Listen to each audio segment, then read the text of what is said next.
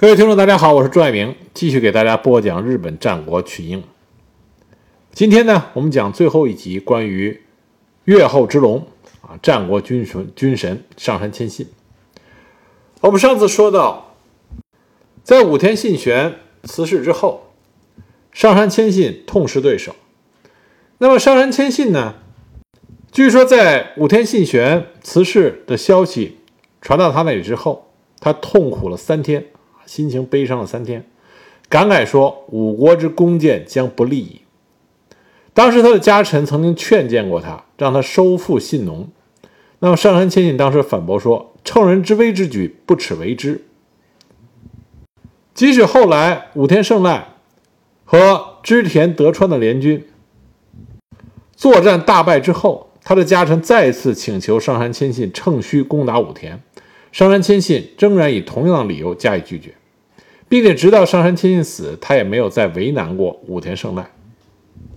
感觉上上杉谦信啊，总是想挑战难度。所以上杉谦信这位战国军神，他在辞世之前最后一次辉煌呢，就选择了一个难度比较高的对手啊，就是织田家。这就是在日本战国史上另一场比较有名的会战啊，叫首取川会战。但首先呢，首曲山会战，织田家主将并不是织田信长，而是柴田胜家。再一个，关于首取川合战，现如今可考的史料只来自于上杉谦信给他家臣的一封通信，而信中可疑之处甚多，包含时间、地点的错误。在织田信长。织田家流传下来的史料里是全无记录的，所以手取川合战和日本战国史很多其他的一些史实一样，都有待进一步的考证。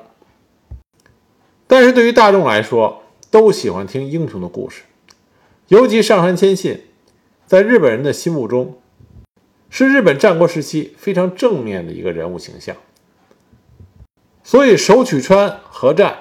就作为上杉谦信的一个亮点，广为流传。那我先给大家讲一下手举川合战啊，合战比较大众的一种说法。那么手举川合战，织田家跟上杉家是怎么打起来的呢？这要说到织田家在灭亡朝仓家之后，织田信长呢就派柴田胜家在越前铸造了北之庄城，作为假信地方攻略的据点。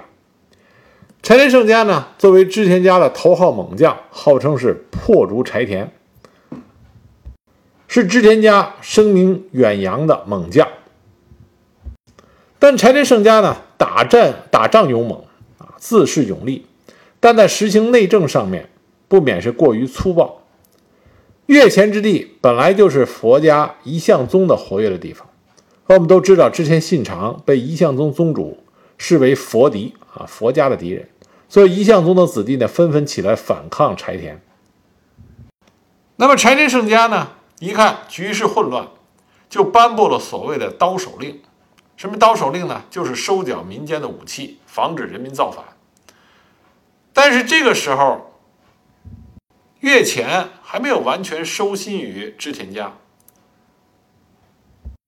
招仓家的旧部还很多，本来呢就对织田家不满，现在接到刀手令之后，他们认为这是对武士的最大侮辱，所以很多人都加入到一向宗的起义。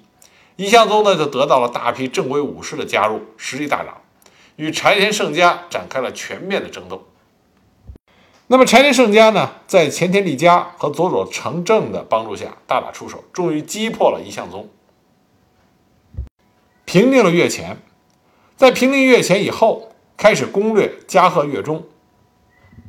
但是这两块领地原来都是向上杉家效忠的。他们面临柴田的大军呢，一部分人投向了织田，那么另外一部分人就向上杉求援。而织田信长为了震慑当地的豪族呢，就命令柴田胜家处死了多位豪族。这一行为就使得更多的豪族派使者前往春日山城。找上杉谦信苦苦哀求，希望他能够主持正义，这就正中了上杉谦信的下怀。他决心迎战织田。那么柴田胜家一听说越后之龙上杉谦信要亲自率兵前来，就马上派人前往安土城求援。织田信长呢，就发出了增援令。织田家分布各地的重臣大将纷纷起兵前往迎敌。当他们集结在北之庄城的时候，都有谁呢？柴田胜家、丹羽长秀、池田恒兴、羽柴秀吉、前田利家、佐佐成正。这可以说是织田信长手下著名的家臣的一次大集合。当时织田家兵力是多少人呢？是五万人。但这个时候，柴田胜家和羽柴秀吉，也就是后来的丰臣秀吉，发生了争执。啊，他们俩的关系一直不好。羽田秀吉认为加贺平原地域狭窄，不利于织田大军的展开，而上山常年和武田在北新农作战，善于使用小部队，所以应该将上山的军团吸引到越前决战，由织田信长亲自迎敌。但是柴田胜家自负勇武。对秀吉非常轻视，坚持要出兵加贺，对秀吉进行了人身侮辱。羽柴秀吉羞怒之下，就离开了北之庄，回到了长滨。而上杉谦信呢，自春日山城出发，率领越后军团是一万五千人，经过越中，直捣能登，然后成功攻陷了七尾城，而且很快就降服了能登全境，士气高涨。越中能登加贺的豪族率领了两万人前来会合，这样的话，上山军团总共是三万五千人。在柴田胜家率领的织田军和上山谦信率领的上山军碰头的时候，柴田胜家的织田军实际上士气并不低于上山家，因为织田家的重臣和名将都在战场上。当时的布阵呢，左前方。前田利家，右前方佐佐成正，左军丹羽长秀，右军池田恒兴，主阵柴田胜家。但是柴田胜家没有注意到，正像羽柴秀吉所说，加贺的地势狭窄，他的军团没能完全展开，军团的厚度远远的大于宽度，很多部队挤在一起发生了困难。而上杉谦信呢，就摆出了他最擅长的车旋阵。上杉谦信这个车旋阵啊，到今天都没有明确的史实考证，说到底这个车旋阵是个什么样的阵法。根据一些无法考证的史料记载，车旋阵它包括本阵和游阵。本阵呢就是总大将驻守的地方，游阵是四队、六队、八队不等，根据地形和兵力来决定。整个军团呢就像一个转动的车轮，面对敌人的时候，随着敌人的强弱而转动。那么游阵中的各队，随着本阵的军旗号令，攻击敌人的弱点，一队队循环往复，让敌人无法应付。它这个阵的特点啊，就是各兵种啊，骑兵、铁炮兵、工兵、步兵，这各个兵种的各队都处于一个游动状态。所以车旋阵要用得好，这和指挥人有着莫大的关系。主将必须冷静沉着，善于发现敌人。阵法中的强弱分布，能够针对敌人的弱点，用最合适的兵种给予那个弱点致命的一击。这对于主将的眼光和决断力，还有手下各队的执行力都有很高的要求。上杉谦信军神的称号有一半是来自于这个车旋之阵。那么一边上呢，织田军因为地形的狭窄。虽然有很多人，但是能够在前线作战的人数有限。那么另一边呢？上杉谦信使用车旋阵，这一队打完那一队上，每次都是几百人的小部队，这样就造成织田军的前队啊，很快就劳累不堪，开始动摇。柴田胜家一看情况不好，就命令铁炮队上前，在前方列阵，企图用铁炮队。对不断近前攻击的上山部队进行有效的杀伤。可是上杉谦信一看织田阵中旗号变动，就马上命令前面进行游动攻击的各队前往敌军的左方等待，然后将越后的铁骑给调了上来。这边织田家的铁炮队刚刚摆出阵型，还没有排好，上杉家的铁骑已经掩杀过来，铁炮队四散而逃。上杉谦信见到这种有利的局面，马上发动了总攻，织田军全线溃退。那么柴田胜家、前田利家、佐佐成正，不愧是织田家的名将。在这种不利的形势下，他们三人还是聚集了千信武士千余人，拼死抵抗。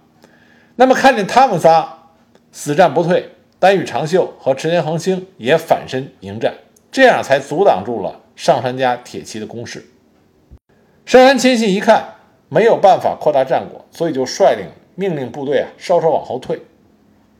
那么织田家布的阵呢是背水一战，柴田胜家一看情势不好，马上趁着上杉谦信率军稍退的情况，就命令手下的部队渡河啊撤。结果呢，在织田军渡过一半的时候，上杉家八千的铁骑突然冲了过来，那么织田军呢彻底崩溃，上杉家的骑兵就冲入到浅水里边追杀织田军，斩获武士首级过千。柴田胜家率领败兵一直退回到北周庄城，闭门死守。后来，当织田信忠率领龙川一义等人啊援军三万三千人赶到的时候，上杉谦信已经率领了上杉军退回了春日山城。据说现在京都呢还有一个童谣啊，唱的是织田玉上山于守取川，信长见千信望风而逃。这就是关于守取川合战。赞美上杉谦信的那个版本。那么另外一个比较中性的版本呢，是说呀，织田军在获知上杉谦信攻陷了七尾城之后，就已经撤军南返。在他们渡过守取川的时候，正逢下雨，川水暴涨，而上杉谦信呢也领领军追至，从后方发起了突袭，这造成了织田军死伤近一千人，上杉军胜利。并不是说双方布阵对决，上杉谦信大获全胜。那么还有一些史料，比如说《北岳太平记》，说是两军是隔川对峙啊，隔着手取川对峙。当然，上杉谦信呢去下了战书，织田信长觉得和上杉谦信打这场仗没有意义，所以连夜撤军。上杉谦信呢嘲笑信长的胆怯。另外，像日本外史《谦信一代记》。这些记载里面也基本上和《北岳太平记》比较一致，就是说两军并没有发生实质上的作战，织田信长就撤军了。那么上杉谦信呢，嘲笑织田信长。我觉得比较可信的呢，还是双方面并没有发生大规模的核战，因为织田信长为了攻略武田家，在相当长的时间里边，对上杉谦信都采取的是以和为贵的这么一种态度。比如说，像织田信长称赞武田胜赖的那封信，就是写给上杉谦信的。所以说，织田信长信长呢，他有一段时间经常和上杉谦信有书信的往来。所以，织田信长在没有必要的情况下，他会选择对上杉军进行避战，这符合当时织田信长的主要战略方针。但这并不是说织田信长就怕了上杉谦信。但是织田信长也肯定是非常认可上杉谦信的军事能力，否则他不会对上杉家有所顾忌。那么手取川合战之后，上杉谦信没有再大的核战记录。在一五七八年呢，上杉谦信下达了关东征讨的总动员令，但在出征之前，他突然昏倒于厕所，并失去了知觉。四天之后，这位一代战国名将就与世长辞，年仅四十九岁。关于他的死因呢，有一种呢是肚子疼啊，疼死的；第另外一种呢说他是饮酒过量而造成了脑溢血。因为上杉谦信非常能喝酒，而且动不动就是骑着马喝酒，但是呢，他骑着马喝很多酒不醉，不仅不醉，而且头脑极其清醒，所以呢，在日本历史上说他是战国有名的酒豪。上杉谦信身后啊，除了给后世留下了很多关于他在战场上的精彩表现。他另一个传颂比较传颂比较广的呢，是关于上杉谦信的在道义上的可敬之处啊。其中最著名的故事就莫过于给敌人送盐。他这给敌人送盐是怎么一回事呢？武田家甲斐信浓不产盐啊，盐严重的不足。原来武田家的盐呢是来自于金川家。可是后来，武田家背弃了北条、金川、武田三家的同盟。金川世真当时大怒，就对武田信玄、武田家实施了禁盐，不准把盐再运给武田家、运给甲斐。那么北条家呢，也不卖给武田家的盐。这对于武田家和甲斐信浓的老百姓，造成了极大的威胁。因为我们都知道，盐是人类维持生命不可缺少的东西。就在这个时候，上杉谦信来了，他表示：“我将以兵决战，以盐驱敌。”这是金川家的卑鄙行为以盐驱敌是卑鄙行为。我将把我们越后产的盐送给武田家。就这样，在上杉谦信的帮助下，武田家从盐不足的困境中被救出来。因此，给敌人送盐就成为体现上山谦信重义的具体事例，广为传播。但这件事儿呢，除了上山谦信在人格上啊，他重道义，另外呢，上山谦信本人啊，他是一个非常有商业头脑的人。很多人只看到了上山谦信在战场上的军事才能，却忽视了上山谦信他同样杰出的商业才能。据说上杉谦信到死为止积累了一笔巨额的财产。他为什么会积累巨额的财产呢？因为上杉谦信成功的栽培了一种称为青花线的植物，而通过这种青花线呢，越后的上部啊，当然叫上部，实际上是用优质的麻线织成了轻薄的纺织品，在日本全国都很受欢迎，在京都大卖。而且上杉谦信呢，还利用各个港口征收合理的关税，所以他是一个非常有商业头脑的人。那么，既然金川家和北条家不给武田家盐，那么作为武田家唯一可以取得盐的上杉家，正好可以趁此机会啊大赚一笔。而上杉谦信呢，不仅赚了钱，还赢得了武田信玄的尊敬。武田信玄在他去世的最后一刻，跟他的儿子生来还说呢：“如果有什么事的话，就拜托越后的谦信。”而且无独有偶，另外一个老对手北条氏康也同样敬重上杉谦信。一五七零年，北条氏康啊被迫把他的第七个儿子世秀送给上杉谦信做人质，这就是后来的上杉景虎。别看上杉景虎。是上杉谦信对手北条氏康的儿子，但是上杉谦信啊，对这个敌人的儿子，就像对自己亲儿子一样。当然，上杉谦信没有亲儿子，他全是养子。为什么这么说呢？上杉谦信辞世之后，上杉景虎和上杉景胜是唯一两个可以继承上杉家属家主的强有力人选。这说明上杉谦信对上杉景虎肯定是不错的，否则他怎么会有形成自己的实力，去争夺上杉家家主的位置？那北条氏康在把上杉景虎送去上杉谦信那里做人质的时候，就曾经对自己的长子世政说：“情信信长之辈都是说一套做一套，不足以托赖。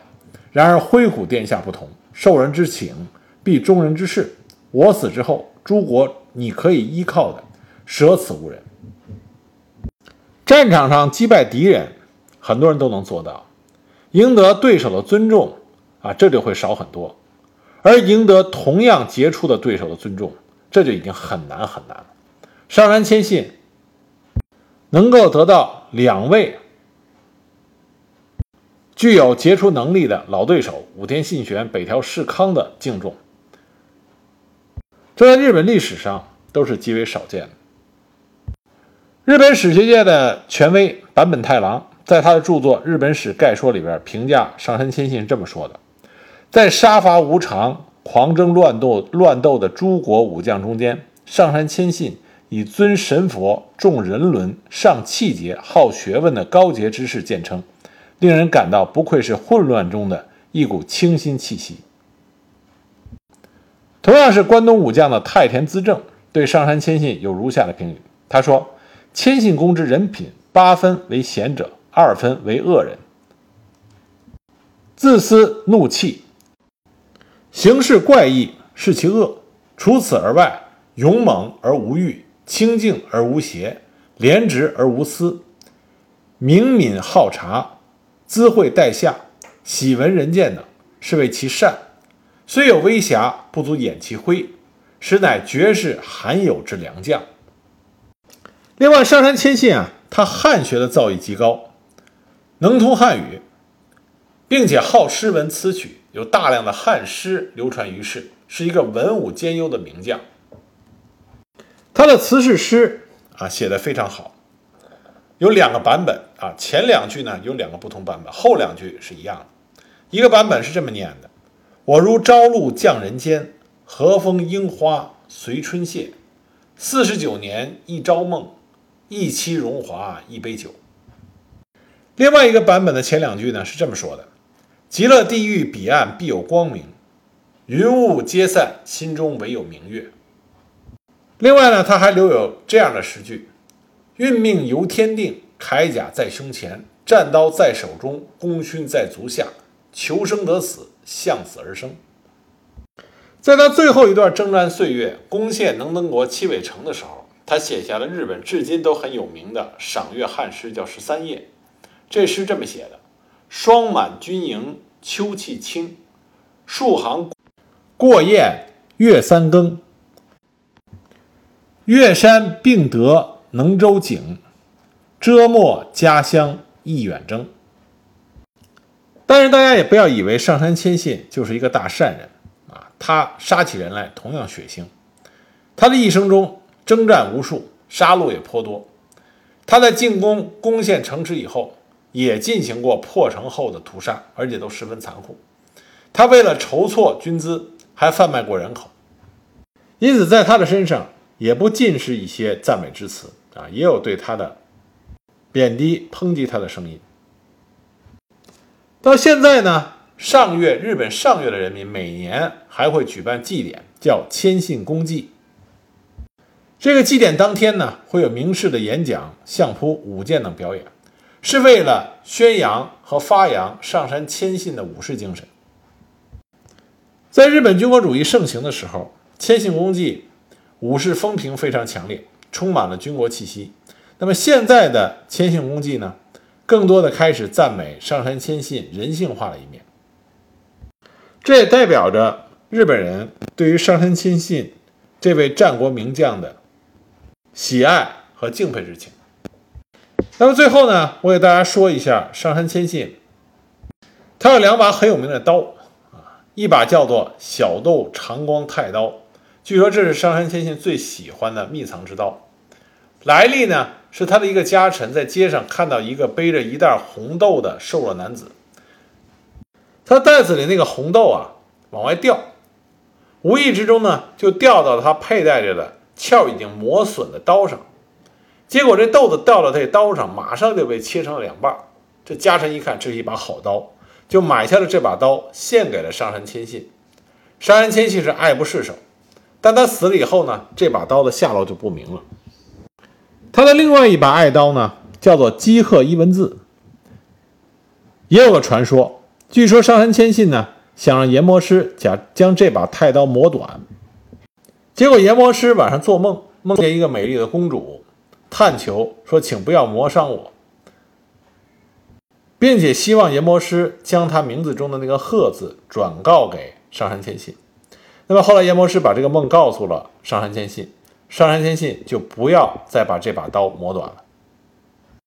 当然，关于这两把刀的传说呢，比较符合日本人名刀一定要配给名将啊这么个传统。上杉谦信呢，是日本战国期间一位战功赫赫的大名，一位坚守佛家信仰大名，啊，一位崇尚道义的大名。它是日本战国时期一道非常独特的风景线。直到今天呢，在日本人的心目中，都有着比较崇高的位置。